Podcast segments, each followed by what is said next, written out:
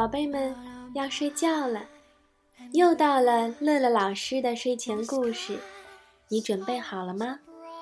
小脑袋躺好，小嘴巴不讲话。一、二、三，闭眼睛。今天讲的故事叫《小鳄鱼买牙刷》。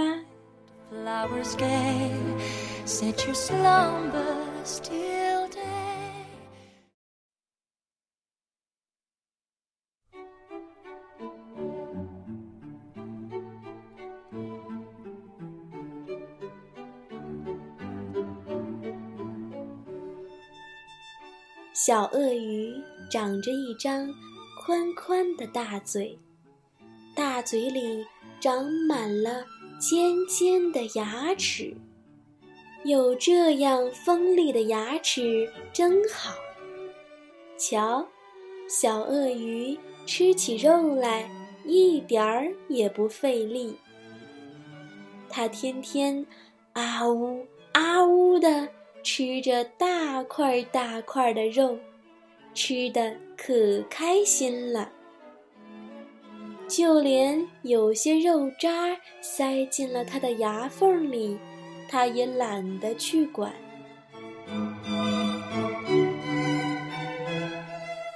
可是有一天，小鳄鱼的牙疼了起来，嘴巴肿的就像是发酵了的大包子。小鳄鱼。呲着牙来到河马经理开的牙刷超市，正好河马经理出去进货，只有河马经理的儿子小河马在店里。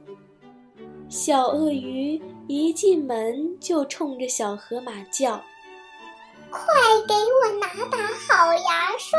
哎呦喂，牙疼的。真要命！小鳄鱼的牙齿那么厉害，得给它挑一把耐用的牙刷才好。于是，小河马挑了把又硬又粗的牙刷给小鳄鱼。小鳄鱼捂着嘴巴跑回家。赶紧拿出牙刷，开始刷牙，刷呀刷呀，不好，牙龈出血了。小鳄鱼气呼呼地找到小河马：“你的牙刷太硬，赶快给我换一把软的。”小河马又挑了一把细软的牙刷。给小鳄鱼，可是小鳄鱼回家试了试，牙龈还是出血。他又跑到河马经理的牙刷超市，冲着店里吼道：“都怪你的牙刷不好，害得我老是流血。”河马经理正好进货回来了。当他弄明白是怎么回事儿时，笑着对小鳄鱼说：“你呀，不能用这些普通的牙刷，得用特殊的牙刷才行。”“什么样特殊的牙刷？”小鳄鱼迫不及待地问。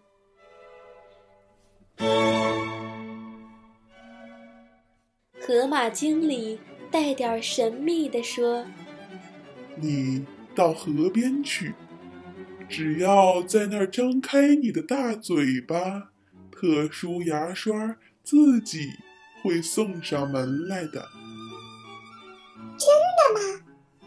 小鳄鱼飞快地往河边跑去，小河马也好奇地。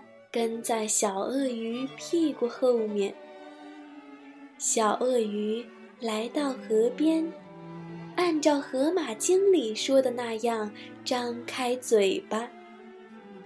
一只小鸟飞了过来，径直往小鳄鱼的嘴巴里飞去。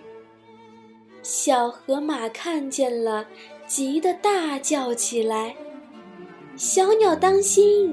你会变成小鳄鱼的美食的！”小鸟不慌不忙地回答说：“不用担心，我是燕千鸟，是来和小鳄鱼交朋友的。”燕千鸟跳进小鳄鱼的嘴巴里。专挑小鳄鱼牙缝里的肉渣吃，边吃边说：“嗯，味道好极了。”燕千鸟吃掉了小鳄鱼牙缝里的肉渣，小鳄鱼舒服极了，它伸了伸懒腰，打了个哈欠，把嘴巴合上了。准备美美的睡上一觉。糟了，小鳄鱼忘记自己嘴巴里还有一只小鸟了。小河马又急了。小鳄鱼嘴巴里的燕千鸟却一点儿也不着急，它像敲门一样。轻轻敲了敲小鳄鱼的牙齿，小鳄鱼乖乖地张开了嘴巴，让燕千鸟飞了出来。小鳄鱼高兴地对燕千鸟说：“你是最好的牙刷，什么牙刷都比不上你。”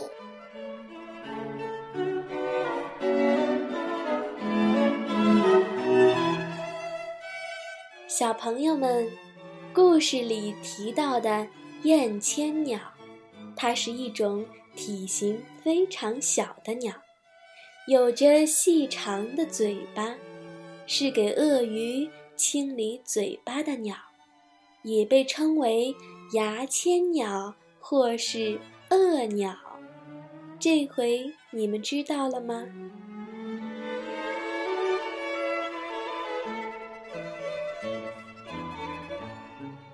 听完了故事，又到了我们读诗的时间。今天给小朋友读的是唐代诗人李绅的作品《悯农》。《悯农》，唐·李绅。春种一粒粟，秋收。万颗子，四海无闲田农夫犹饿死。宝贝我们梦里见晚安。